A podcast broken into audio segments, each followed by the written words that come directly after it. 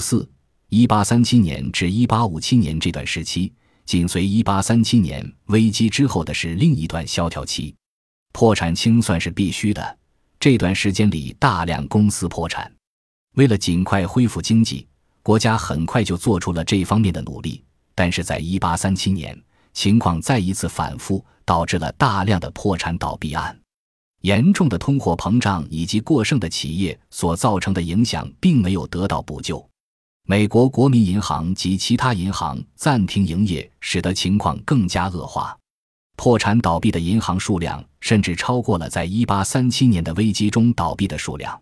可以说，这一次萧条一直到1843年夏天才走到了它的尽头。1848年再次出现了最高的贴现率和铸币储量的大幅下降。但是和1837年及1857年相比，却并没有出现危机。1847年发生的在欧洲的危机对美国几乎没有造成任何影响，因为欧洲的粮食供应严重不足，这使得美国的粮食出口量非常之大。任何的不利影响都被这种方式所抵消了。1846年至1848年与墨西哥的战争。在制约美国企业以及限制可能会导致危机的经济推进方面产生了一定的影响。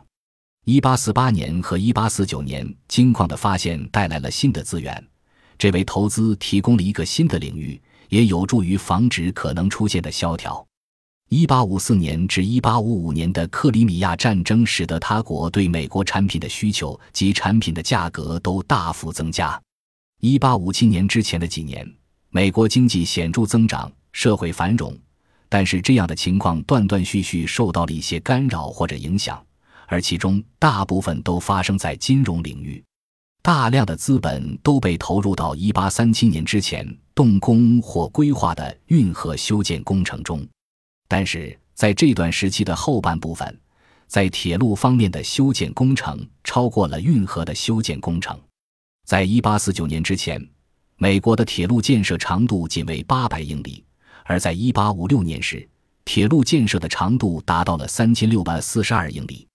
移民的增加和人口增长的速度和一八三七年之前的水平基本持平。